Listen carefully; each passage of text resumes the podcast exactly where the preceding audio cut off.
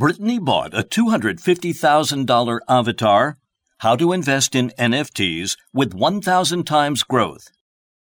Hello again, viewers of Blockchain Bingo.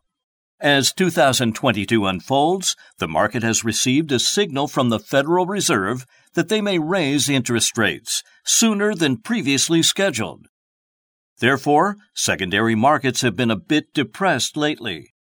Despite this, the NFT market has continued to thrive.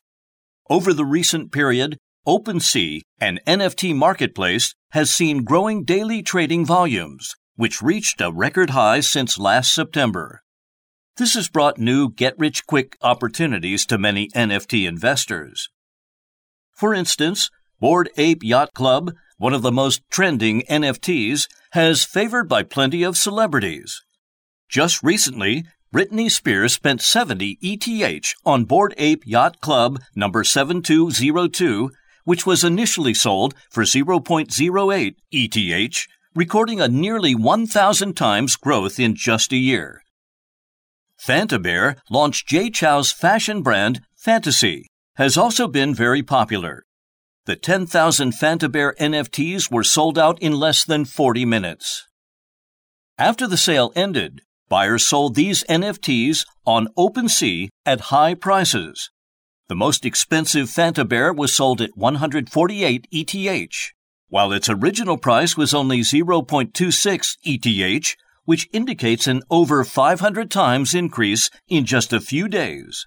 Moreover, the total trading volume of Phanta Bear recently exceeded $60 million, which surpassed the total NFT turnover of Adidas Originals.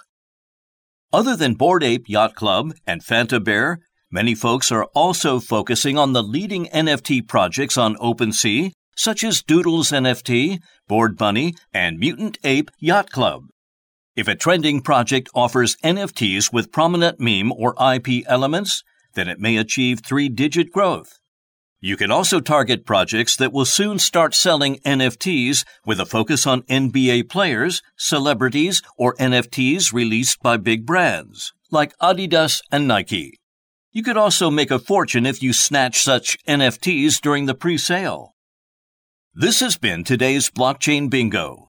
All investment projects mentioned on the show are for reference only.